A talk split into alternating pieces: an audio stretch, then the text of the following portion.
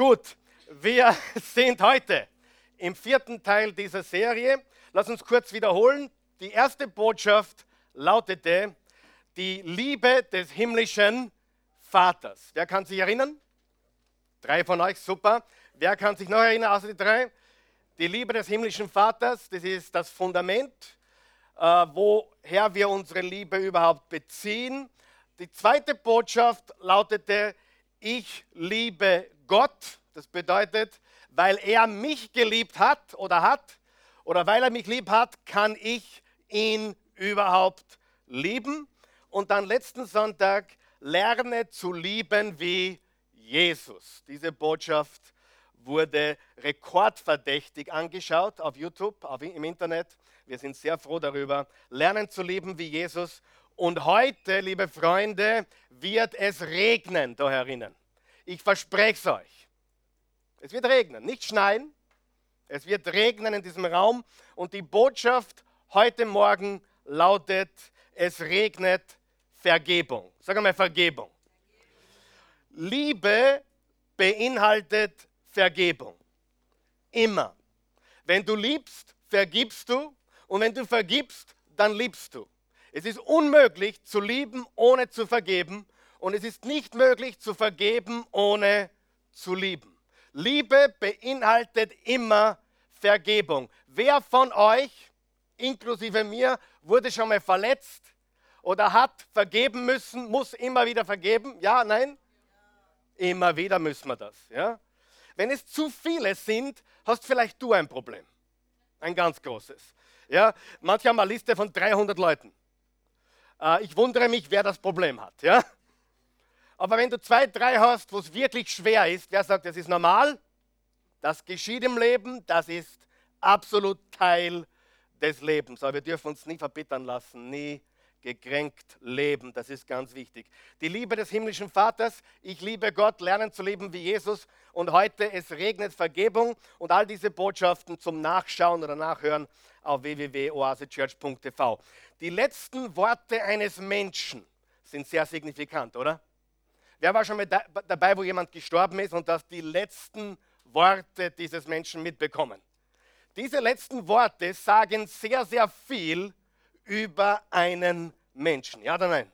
Sehr viel. Eigentlich das, was der Mensch denkt oder gedacht hat, was ihr oder ihm wichtig ist, oder? Mein Großvater hat sein Leben lang gegen die Kirche gekämpft, nicht gekämpft, aber sich lustig gemacht. Und am Sterbebett seine letzten drei Worte waren Jesus, Jesus, Jesus. Jesus ist ihm offensichtlich erschienen am Sterbebett. Er war nie besonders gläubig, eigentlich, soweit wir wissen, gar nicht gläubig, aber die letzten Worte sind so entscheidend. Ich habe eine ganz traurige Geschichte erlebt 1998, als ich ein junger Pastor war. Da war eine damals für mich alt zu, zu sein scheinende Dame, 55, heute ist das jung. Ja.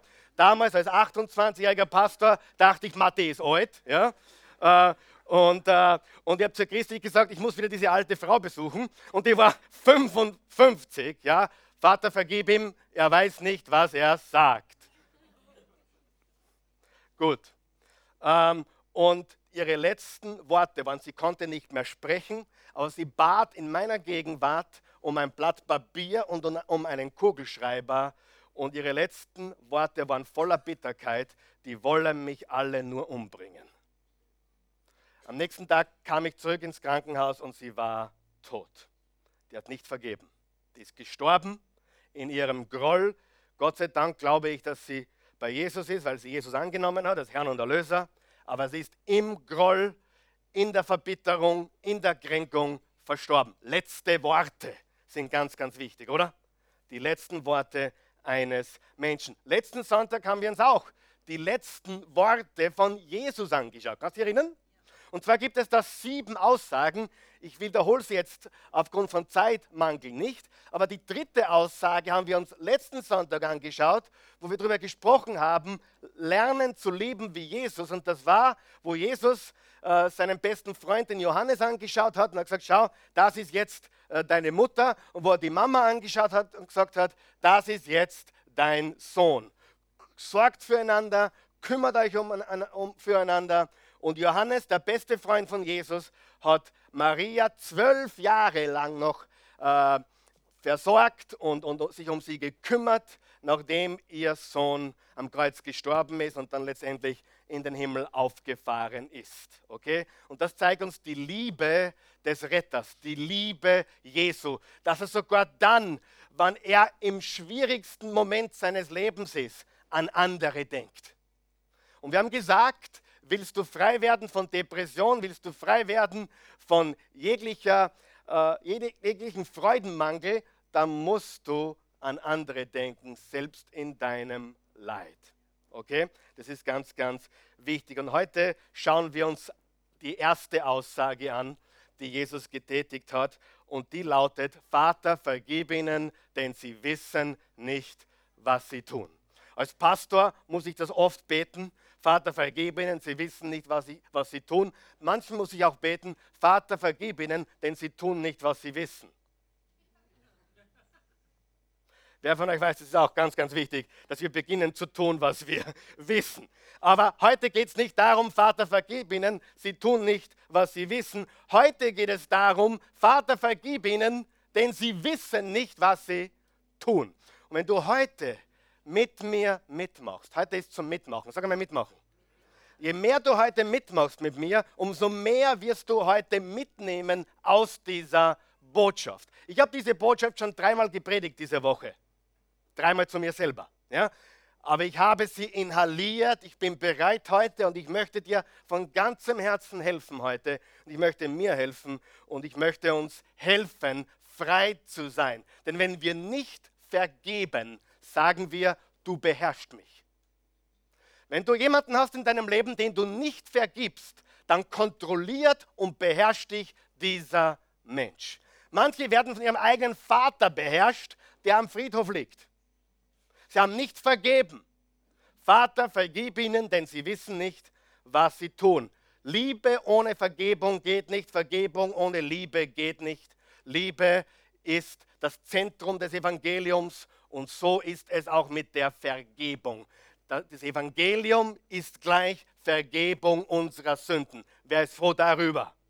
Das heißt, Gott ist Liebe und was er getan hat, ist, er kam, um uns einen Retter zu senden, damit wir von aller Schuldvergebung haben können. Bitte mach heute mit und du wirst so viel mitnehmen wie vielleicht noch nicht zuvor oder schon lange nicht mehr. Jesus wurde auf Golgotha hingerichtet. Wer war schon mal dort? Golgotha äh, schaut von der Ferne ein bisschen aus wie ein Schädel. Dort, ich war da die Schädelstätte. Heute ist eine orthodoxe Kirche dort. Ich war da auch drinnen und äh, Jesus wurde dort hingerichtet. Äh, vorher wurde er von römischen Soldaten übel zugerichtet. Bevor er hingerichtet wurde, wurde er so übel zugerichtet, dass er auf dem Weg hinauf nach Golgotha manchmal vielleicht noch gegangen ist, aber auch gekrochen ist. Und letztendlich hat ein muskulöser, farbiger namens Simon von Kyrene, ein schwarzer, farbiger Mann, muskulös, hat ihm das Kreuz hinaufgetragen, weil er nicht mehr konnte. Er war so zugerichtet, dass viele schon gestorben wären daran, an dem Blutverlust und an dem, was Jesus dort erlebt hat. Aber was ging Jesus durch den Kopf? Überlegt einmal die Soldaten. Das war für sie Tagesgeschäft. Sagen wir mal Tagesgeschäft. Die sind in der Früh aufgestanden und die Kollegen haben sich getroffen, vorher zum Frühstückskaffee in der Kantine und äh, haben noch diskutiert den heutigen Tagesablauf. Und der eine Kollege sagt, ja, heute sind zwei, zwei Kriminelle sind dran und dann ist da so ein komischer Wanderprediger dran aus dem Norden von Nazareth. Der hat viele Anhänger, aber der ist ganz, ganz komisch. Wieder kurzer Tag, es ist Freitag, hoffentlich werden wir zum Mittag fertig. Aber das war für sie absolute Tagesroutine. Sag mal Routine. Ich war neulich im Krankenhaus jemanden besuchen und äh, ich, äh, ich, überlege mir immer die, die Einzelschicksale. Wem geht es auch so? Ich lese die Zeitung, wir lesen drüber, ja, nächster Unfall, nächster Mord. Aber ich denke oft, sehr häufig an die Einzelschicksale. Wem geht es auch so? Und ich bin da im Krankenhaus und ich denke mir, ja, das Personal ist nett, die Krankenschwestern sind nett und höflich und freundlich, aber irgendwie ist mir das Gefühl über mich gekommen, das ist Routine für die. Die haben da nicht nur den, der jetzt im Sterben liegt, und das ist tatsächlich so, sondern da sind einige andere, äh, die daneben liegen oder im Nebenzimmer liegen. Aber zu sehr emotional mich einbinden will ich nicht, weil ich habe eine Familie zu Hause, ich habe Kinder zu Hause. Und wenn jemand 40 Jahre oder 30 Jahre als Krankenschwester tätig ist oder Krankenpfleger und ständig mit Intensivpatienten zu tun hat, das muss man irgendwie auf Distanz halten, richtig? Und so ähnlich stelle ich mir diese Soldaten vor. Das waren römische Soldaten, waren eigentlich Ausländer, die äh, dort also quasi die Hinrichtungen durchgeführt haben. Da waren keine Gefühle mehr da. Interessant ist, dass viele vielleicht sogar gute Väter waren, äh, vielleicht sogar eine gute Ehe führten, vielleicht sogar liebevolle Eltern waren, Väter waren und trotzdem haben sie da in diesem Todessquad gearbeitet. Hast du das Bild vor dir? Und jetzt kommt Jesus dran. Und er wird ausgepeitscht bis zur Unendlichkeit. Und er wird ausgepeitscht, bis so viel Blutverlust da war, dass er, wie gesagt, Jesus war ein kräftiger Mann, er war ein, ein, ein Mann, der topfit war, dass er nicht einmal mehr sein Kreuz tragen konnte. Und dann kommt Simon von Kyrene ins Spiel, dieser farbige, muskulöse Typ, der übrigens später an Jesus glaubte. Und Paulus redet über seinen Sohn später und hat gesagt, dass der zu Jesus gekommen ist durch den Papa Simon von Kyrene, der an dem Tag nicht wusste, wie ihm geschah, als er das Kreuz auf Golgotha hinaufgetragen hat. Und jetzt wird Jesus ans Kreuz genagelt und diese Soldaten waren in totaler Routine. Sie wussten, welche Nägel für welchen Typ Mann. Sie wussten, wie man die Seile anbindet. Das war für sie so wie für eine Krankenschwester eine Infusion oder für, äh, keine Ahnung, äh, einen Anwalt ein, ein, eine Unterschrift zu tätigen, einen Stempel hinzuhauen. Das war für sie nichts als tägliche Routine. Und jetzt wird Jesus ans Kreuz gehängt und was geht ihm durch den Kopf? Andere Menschen. Andere Menschen, sag mal andere Menschen. Wer würde an alles andere denken, wenn du durch die Hölle gehst auf dieser Erde als an andere Menschen? Jesus denkt an seinen besten Freund, an seine Mutter. Er denkt an den Räuber neben ihm und sagt, noch heute wirst du mit mir im Paradies sein. Und er denkt an alle, die ihm Unrecht getan hat und sagt, Vater, vergib ihnen, denn sie wissen nicht, was sie tun. Vater, vergib, sagen wir es gemeinsam, Vater, vergib ihnen, denn sie wissen nicht, was sie tun. Was das hochinteressant ist, ich lese die Bibel in circa zwölf verschiedenen Übersetzungen. Das, das, das, ist jetzt keine Wunderleistung. Du brauchst nur auf Bibleserver gehen oder bibleserver.com gehen. Da hast du zwölf deutsche Übersetzungen. Und normalerweise schreibe ich euch in Klammer, welche Übersetzung. Weißt du das? Dieser Vers ist in jeder Übersetzung identisch. Den kannst du nicht anders auslegen. In jeder Übersetzung, ob Hoffnung für alle oder Luther oder Elberfelder oder Schlachter. Vater, vergib ihnen, denn sie wissen nicht, was sie tun. Wie soll man das falsch übersetzen? Wie soll man das falsch auslegen? Da gibt es keinen Spielraum für eine andere Übersetzung, außer eine, nämlich die Neue Leben Bibel. Da steht, Vater, vergib diesen Menschen, denn sie wissen nicht, was sie tun. Die einzige. Vater, vergib diesen Menschen, denn sie wissen nicht, was sie tun. Vater, vergib ihnen, denn sie wissen nicht, was sie tun. Ja, bevor ich euch einen Bibelvers bringe, schaue ich ihn mir in sämtlichen Übersetzungen an, um den besten zu nehmen. Hier habe ich alle genommen. Vater, vergib ihnen, denn sie wissen nicht, was sie tun. Wer von euch glaubt, das ist ganz simpel, ganz einfach. Da braucht man nicht herum theologisieren, das ist ein neues Wort, theologisieren, philosophieren, das ist einfach wie es ist. Halleluja. Jesus betet für seine Feinde. In Matthäus 5, Vers 44 hat er gesagt, betet für eure Feinde und bittet für die, die euch verfolgen und hassen. Wenige Jahre später hat er selber leben müssen, dürfen. Vater, vergib ihnen, denn sie wissen nicht, was sie tun. Jesus betet für seine Feinde, Jesus vergibt, Jesus spricht Vergebung aus. Unglaublich, oder? eigentlich der, der als einziger von uns allen ein Recht darauf gehabt hätte, nicht zu vergeben, bitter zu sein, gekränkt zu sein, böse zu sein, der als einziger nie jemanden etwas zu Leide getan hat, der sagt am Kreuz, Vater, vergib ihnen, denn sie wissen nicht, was sie tun. Und von den sieben Aussagen, die allererste. Halleluja. Unglaublich, oder? Er hatte sagen können, ihr werdet schon sehen, ich hau euch alle in die Hölle.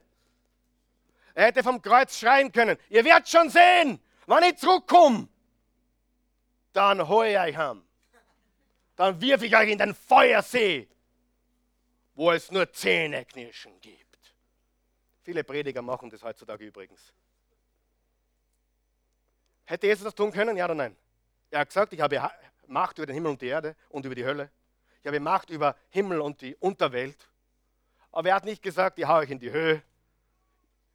Äh, ich werde schon sehen. Das wirst du mir büßen. Sondern er hat gesagt, Vater, vergib ihnen. Denn sie wissen nicht, was sie tun. Also ich war wahrscheinlich arabiat worden. Und wenn du die, die Kreuzigungstode studierst, da gibt es die ersten Sachen von Fluchen, Toben, Schreien, den Tod wünschen über Menschen. Diese Menschen, die gekreuzigt werden, die zucken richtig aus. Jesus sagt, Vater, vergib ihnen, denn sie wissen nicht, was sie tun.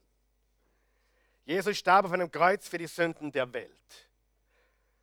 Vater, vergib ihnen, ich wiederhole mich gern, wem taugt das? Wichtig. Vater, vergib ihnen, jetzt pass auf, denn, denn, was ist der nächste Satz? Denn sie wissen nicht, was sie tun. Frage, wussten die Soldaten, was sie taten? Ja und nein. Natürlich wussten sie, was sie taten, aber war ihnen das Ausmaß dessen bewusst, was sie angestellt haben? Ja oder nein?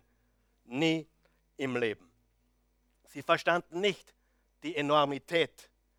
Die, sie verstanden nicht das Ausmaß dessen, was sie tun. Nicht. Vergeben bedeutet übrigens loslassen, bedeutet werfen, wegwerfen, bedeutet wegschleudern. Und das ist der einzige Weg, ein freies Leben zu führen. Ich habe eine ganz wichtige Frage. Vater, vergib ihnen. Wer ist ihnen? Vater, vergib ihnen. Wer ist ihnen? Wer sind sie, die ihnen? Vater, vergib ihnen. Wer sind sie? Judas, der ihn verraten hat vielleicht? Petrus, na, ja, ja, Petrus, der ihn verleugnet hat? Die anderen elf Jünger, die davongelaufen sind, die nirgends zu sehen waren? Die Soldaten, die ihn zugerichtet und hingerichtet haben? Der hohe Priester, der ihm den Prozess gemacht hat? Pilatus, der das verwendet hat, um politisch gut dazustehen. Herodes, der ihn verspottet hat. Du und ich. Wer ist Ihnen? Gehören wir alle dazu? Ja oder nein? Gehören wir alle dazu? Vergib dem Karl Michael, denn er weiß nicht, was er tut. Du sagst, naja, Karl Michael, weißt du nicht, was du tust? Natürlich weiß ich oft, was ich tue. Aber wer von euch weiß, oft ist mir nicht bewusst, was ich genau anrichte. Mir ist oft nicht klar, was ich eigentlich tue, wenn ich das tue. Wem geht es auch so? Vergib dem Karl Michael, denn er weiß nicht, was er tut. Auf einer Seite weiß ich, was ich tue, auf der anderen Seite ist mir nicht die Tiefe meiner Sünde bewusst. Du sagst, na, ich würde niemals Jesus mit Füßen treten, ich würde ihm niemals verleugnen oder verraten, ich würde niemals mich daran beteiligen.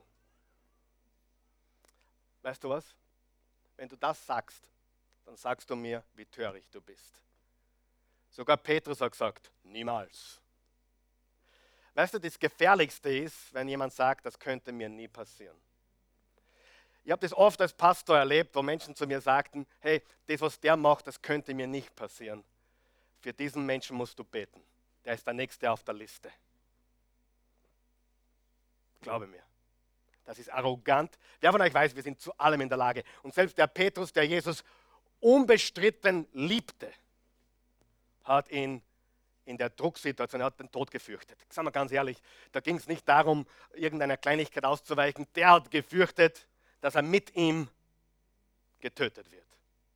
Und hat ihn verleugnet, ich kenne ihn nicht. Wovon redet ihr? Weißt du, ich weiß, wir sind zu vielem in der Lage und unsere Sünden nagelten Jesus, unseren sündlosen, souveränen Retter, ans Kreuz. Weißt du, das Kreuz ist ein Bloßstellen. Das war eigentlich dazu verwendet, um jemanden hinzurichten, aber mit dem größtmöglichen Leiden und der größtmöglichen Schande. Bewusst. So lange wie möglich. Der Rekord liegt angeblich bei neun Tagen am Kreuz. Verdurstet, vertrocknet, verrottet. Neun Tage. Und überlegst, normalerweise brauchst du, wenn du vier Tage kein Wasser hast, bist weg. Neun Tage. Das heißt, wir reden von etwas, was bewusst hinausgezögert war. Warum ist Jesus so bald gestorben? Nach wenigen Stunden, sechs, sieben Stunden war er tot. Warum? Weil er unsere Last trug. Ich glaube, er, starb an einem gebrochenen Herzen. Die Last, die psychische, seelische Last war so groß. Und Jesus wurde bloßgestellt, mit ihm unsere Sünden und in Wahrheit offenbart es unsere größte Not, die wir haben. Weißt du, was deine größte Not und dein größtes Verlangen ist im Leben? Vergebung. Vergebung. Dein größtes Problem ist Schuld und deine größte Not ist Vergebung. Unser Kampf im Leben ist Vergebung. Vergebung annehmen und andere vergeben. Sieh, am Kreuz wurde die Sünde bloßgestellt. Er stellte die Sünde bloß. Vater, vergib ihnen. Vater, vergib ihnen. Er stellt die Sünde bloß. Und die ganze Empathie Gottes kommt zum Ausdruck. Vater, vergib ihnen. Sie wissen nicht, was sie tun. Wussten sie wirklich nicht, was sie taten? Frage. Nicht wirklich. Karl Michael, warum steht dieser Satz in der Bibel? Ist der so wichtig? Der ist entscheidend. Ich sage dir was. Du sagst jetzt vielleicht, will Gott damit andeuten, dass mein Mann, der mich verlassen hat, nicht gewusst hat, was er tut? Genau. Willst du damit andeuten, dass meine Frau, die mit irgendeinem anderen abgehauen ist, nicht wusste, was sie tut? Sie weiß nicht, was sie tut. Ganz genau. Willst du mir sagen, dass mein Vater, der mir so viel Leid zugefügt hat, nicht wirklich wusste, was er tat? Genau. Nicht wirklich. Willst du mir sagen, dass mein Chef nicht weiß, was er tut? Ganz genau. Oder meine Chefin? Sie wissen nicht, was sie tun. Sie wissen schon, was sie tun, aber ihnen ist nicht bewusst, was das bedeutet. Sie wissen nicht, was es in dir bewirkt oder in mir. Sie wissen nicht, wie sie uns damit vielleicht schlaflose Nächte bereitet haben oder innerlich Schaden zugefügt hat. Nein, dein Papa, deine Mama, dein Chef, dein Sohn, deine Tochter, die dir wehgetan haben, sie wissen nicht, was sie tun. Ja? Wirklich. Sie wissen nicht, was sie tun. Sie wissen nicht wirklich, was sie angerichtet haben oder was sie da reitet. Ihr kennt ein paar Leute, die geritten werden von irgendetwas. Und Gott fordert uns heraus, vergib. Das ganze Evangelium ist Vergebung. Und wenn wir an Unvergebenheit festhalten, habe ich schon gesagt, dann sagen wir, mein Vater beherrscht mich, meine Mutter beherrscht mich, meine Ex-Frau beherrscht mich. Mein Ex-Mann beherrscht mich. Unvergebenheit bedeutet, wir werden beherrscht von anderen Menschen. Und hier ist die geniale Wahrheit. Sie brauchen Vergebung. Wer gibt mir da recht? Das, was sie getan haben, ist schlimm. Sie brauchen Vergebung. Aber hör mir gut zu. Ich brauche es auch. Du brauchst es auch, vergeben zu können. Denn nicht nur der andere braucht Vergebung, ich brauche es, dass ich vergebe. Ja?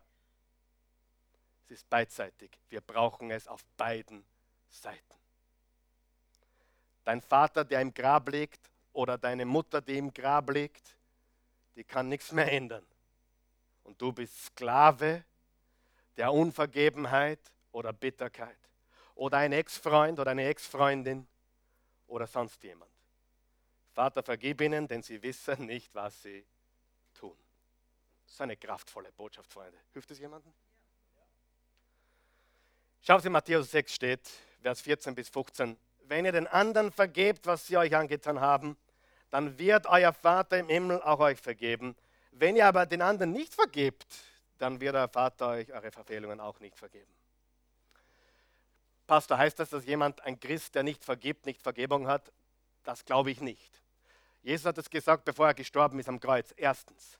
Und zweitens glaube ich von ganzem Herzen, dass Gott uns vergeben hat. Und das, was wir empfangen haben, müssen und dürfen wir weitergeben. Ja? Gott vergibt uns selbst unsere Unvergebenheit. Wer ist froh darüber? Aber es hält uns gefangen in einem Gefängnis. Und Jesus sagt hier, wenn du nicht vergibst, bist du ein Sklave und du kannst Vergebung nicht leben. Unmöglich. Warum weiß ich das, dass Gott auch Unvergebenheit vergibt? Weil es keine Sünde gibt, die Gott nicht vergibt. Keine einzige. Im Epheser 4, Vers 26 bis 27 steht, heute ist es ruhig im Hause des Herrn, wenn ihr, seid noch wach? Wenn ihr zürnt, das ist altes Deutsch, versündigt euch nicht. Ist es okay, zornig zu sein? Ja. Aber lasst die Sonne nicht untergehen. Die Sonne gehe nicht unter über eurem Zorn. Und pass auf, und gebt dem Teufel keinen Raum. Gebt dem Teufel keinen Raum. Er hat keinen Raum, wir geben ihm Raum. Satan ist besiegt. Der Teufel ist besiegt. Jesus hat ihm den Kopf zertreten am Kreuz. Er hat keinen Raum, außer wir geben ihm Raum. Wenn wir vergeben und loslassen, dann wandeln wir in Power in Power. Wir studieren gerade den Galaterbrief am Mittwochabend und in wenigen Wochen sind wir dann im Kapitel 5 und wir werden reden über die Frucht des Geistes. Sieh, wenn du Jesus in dein Leben aufnimmst, dann nimmt der Heilige Geist Wohnung in dir und die Bibel sagt, er produziert Früchte. Richtig? Frucht des Geistes. Allem voran Liebe, Freude, Frieden. Lesen wir. Jetzt schauen wir mal, wie gut ihr die Bibel kennt, okay? Ich gebe dir eine Vorwarnung. Die nächsten 30 Sekunden, pass ganz gut auf, da ist was faul. Okay? Wer es das erste erkennt, Weiß ich nicht, kriegt einen warmen Händedruck. Aber ich warne euch, die nächsten 30 Sekunden ist was faul. Ihr dürft es rausschreien, wenn ihr es merkt. Die Frucht hingegen, die der Geist Gottes hervorbringt, besteht in Liebe, Freude, Frieden, Geduld, Freundlichkeit, Güte, Treue, Rücksichtnahme, Gefühle und Selbstbeherrschung ein Bibelkenner in der zweiten Reihe. Gefühle. Manche, was ist da faul? Ich habe auch Gefühle, die kommen vom Herrn. Und Selbstbeherrschung. Problem ist, das Wort Gefühle habe ich dazu gedichtet, es ist nicht in der Bibel.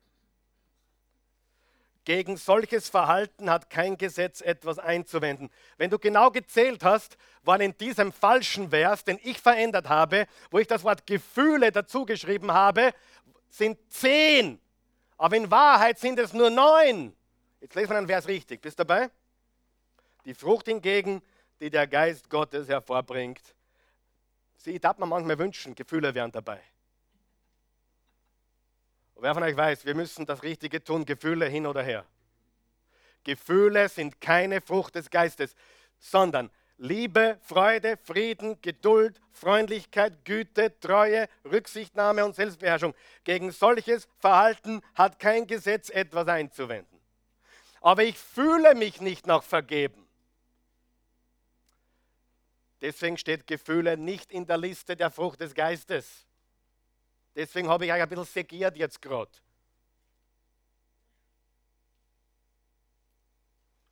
Gefühle ist nicht Teil des Programms. Gefühle sind Gefühle schön. Ganz sicher. Wenn ich manchmal Gefühle habe, ist das super. Aber ich muss auch meine Frau lieben, wenn ich. Sie muss mich lieben, auch wenn sie keine Gefühle hat. Gefühle hin oder her, verstehst du? Gefühle ist nicht Teil von Liebe.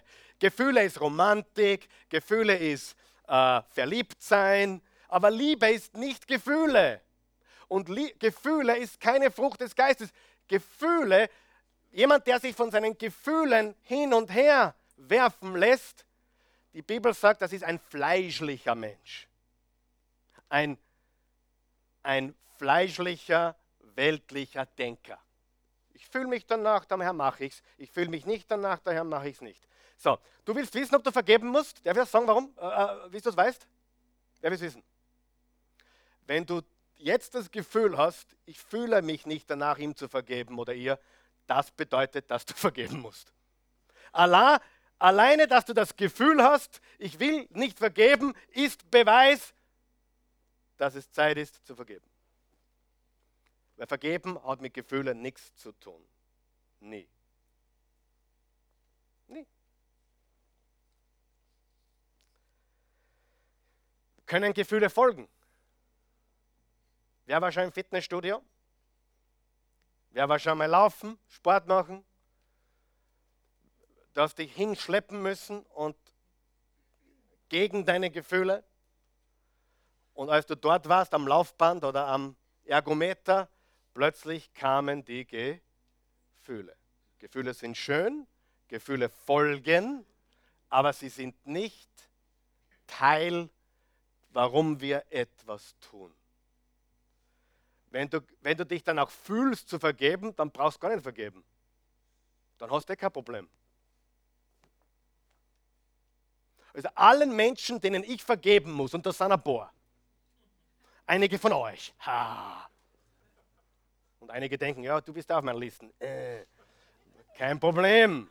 Weil du, wenn, darf ich da Geheimnis sagen? Wenn ich auf deiner Liste bin, bist du wahrscheinlich auf meiner Liste. Nur so nebenbei. Ich wollte das nur andeuten gerade.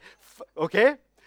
Aber Faktum ist, alles Vergeben ist gegen die Gefühle, richtig? Das ist ja der Beweis dessen, wenn sie mich richtig anzipft. Aha, ich, ich muss ja wieder mal vergeben, weil jetzt zipft es mich richtig an. Wenn es mich nicht anzipft, was soll ich vergeben? Alles super, oder? Seht, die Gefühle sind dagegen. Die Gefühle sind gegen Vergeben. Ja, macht es Sinn? Wer hätte sich gewünscht, heute nicht dabei zu sein? Wir, aber heute, wir, wir, gehen heute noch auf ein Hoch. Ja? Heute kommt noch ein High. Wir kommen noch auf den Höhepunkt heute. Die Gefühle kommen heute noch, Freunde. Gefühle folgen. Ich muss mich dummeln. Dummeln heißt schneller gehen. Da wir, da wir Vergebung haben, lass uns vergeben. Ich gebe dir ganz schnell vier Dinge. Vier, vier Wege, wie wir vergeben. Erstens, triff eine Entscheidung. Triff eine Entscheidung. Triff eine Entscheidung. Eine glasklare Entscheidung treffen. Warte nicht auf Gefühle. Hat, was für Gefühle hatte Jesus am Kreuz, denkst du? Ma, ich fühle mich so klasse, ich möchte es den allen vergeben da. Nein, triff, triff eine Entscheidung. Ich will mich nicht lustig machen, das ist schlimm. Triff eine Entscheidung, richtig? Wer ist bereit, eine Entscheidung zu treffen? Zweitens, verlass dich auf Gott. Du kannst es eigener Power nicht tun. Drittens, löse dich von deinen Problemen. Ah, löse dich von deinen Gefühlen. Klammer die Gefühle aus. Und viertens, bring es zu Gottes Gnadenthron. Ich wiederhole, triff eine Entscheidung, verlass dich auf Gott. Wer glaubt, dass man dazu Gott braucht, um echt zu leben, um echt zu vergeben? Wenn du Gott nicht brauchst zum Vergeben, mein Freund, dann hast du noch nicht viel erlebt. Dann hat da noch nicht jemand so richtig wehgetan. Dann wurdest du vom Leben noch nicht gebeutelt. Echte Vergebung geschieht nicht aus eigener Kraft, sondern in der Kraft Gottes. Wir Menschen tendieren dazu, Leute abzuschreiben, richtig? Mit, mit Leuten nie wieder was zu tun haben zu wollen. Und das mag auch notwendig sein. Wenn du was erlebt hast, wo du in Lebensgefahr bist, wo du vielleicht missbraucht wurdest oder irgendwas ganz Schlimmes, dann bring dich und deine Familie in Sicherheit, ja? Aber lebe nicht im Groll, vergib, lass los, vergib ihm, er weiß nicht, was er tut. Das heißt nicht, dass du mit dem Morgen essen gehen musst. Ja? Das heißt auch nicht, dass du ihn wieder heimholen sollst. Oder sie. Aber es heißt, dass du frei bist. Und trotz allem, Frage, wünschst du deinem schlimmsten Feind das Beste? Ja? Das, ist der Test. Ich habe ein paar Leute, die mengen mich wirklich nicht. Eh nur drei. Aber die triff ich ständig. Na, keine Ahnung. Die rennen wir ständig, die drei rennen wir ständig. Spaß. Es gibt drei Leute, die mengen mich einfach überhaupt nicht. Und weißt du was? Ich mag es auch nicht. Ich mag es wirklich nicht. Die können mir gestohlen bleiben. Wünsche ich mir, dass sie Jesus kennenlernen? Wünsche ich mir, dass sie glücklich werden, dass sie, dass sie ein Leben finden nach dem Willen Gottes? Oder wünsche ich mir, dass sie vernichtet werden? Betet für eure Feinde und bittet für die, die euch hassen und Unrecht, unrichtigerweise verfolgen und verleumden. Ja? Vater, vergib ihnen. Trifft diese Entscheidung. Ja? So, Freunde, jetzt müsst ihr mitmachen. Wer ist, noch, wer ist noch da mit mir? Gut. Hol deine Karte raus, bitte. Das Wachen. Bitte nimm deine Karte zur Hand. Das Kreuz. Diese Karte kriegt jetzt einen offiziellen Namen. Das ist die Vergebungskarte. Okay? Sagen wir es gemeinsam. Vergebungskarte. Wir nehmen jetzt einen Kugelschreiber zur Hand. Wenn du keinen hast, ich, hab, wer, wer braucht einen Kugelschreiber? Wer hat keinen Kugelschreiber? Wer hat keinen Kugelschreiber? Bitte, ihr könnt selber gehen, da holt es ab. Hat jeder die Karte bei der Hand? Ja?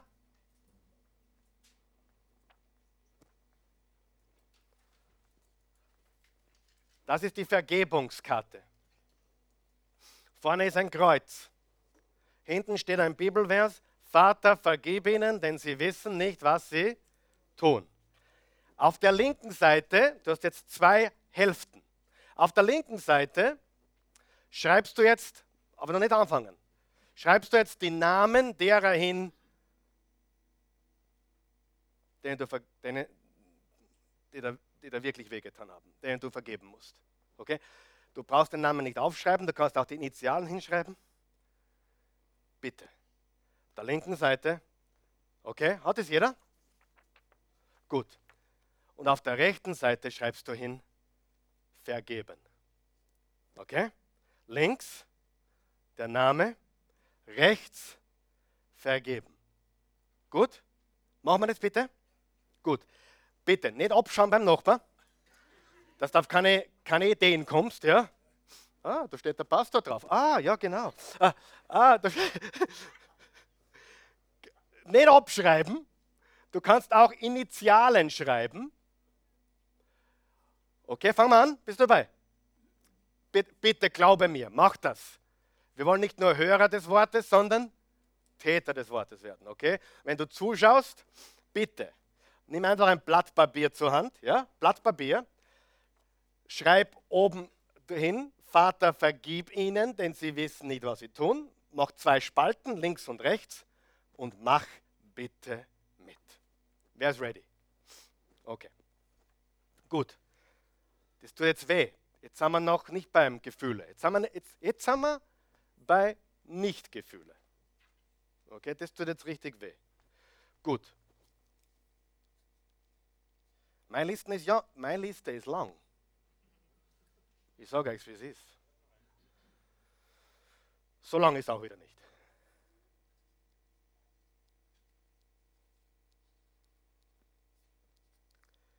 Den Namen links und vergeben rechts.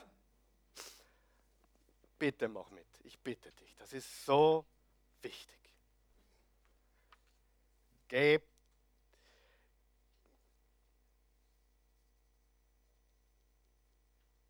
vergeben.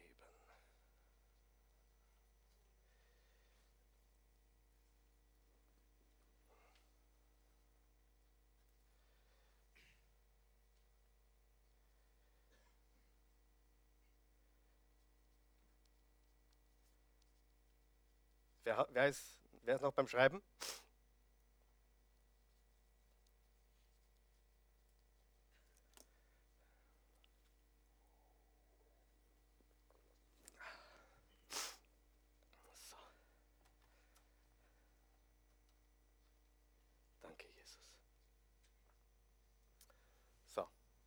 Wenn wir dann fertig sind, stehen wir gemeinsam auf. Wer hat die Karte ausgefüllt?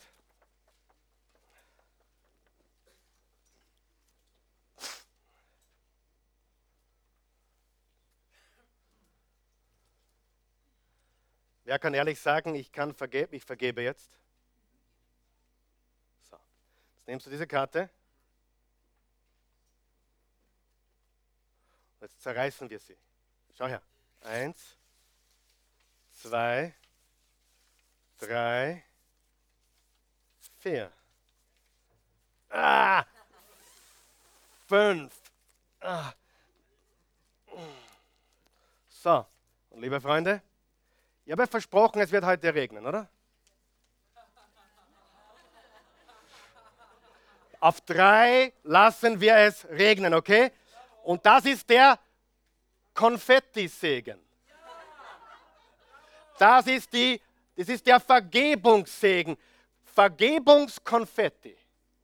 One, eins, zwei, drei. Uh. Und das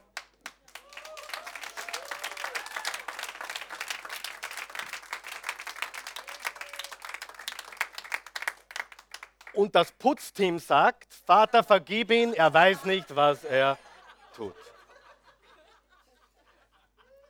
Ich habe schon im Vorhinein gewusst, dass ich mal mit jemandem heute verscherzen werde. Aber wir haben den, Ver den Vergebungskonfettisegen und ich sage dir, wem geht es jetzt besser? Vater, vergib ihnen, denn sie wissen nicht, was sie tun. Amen. Halleluja.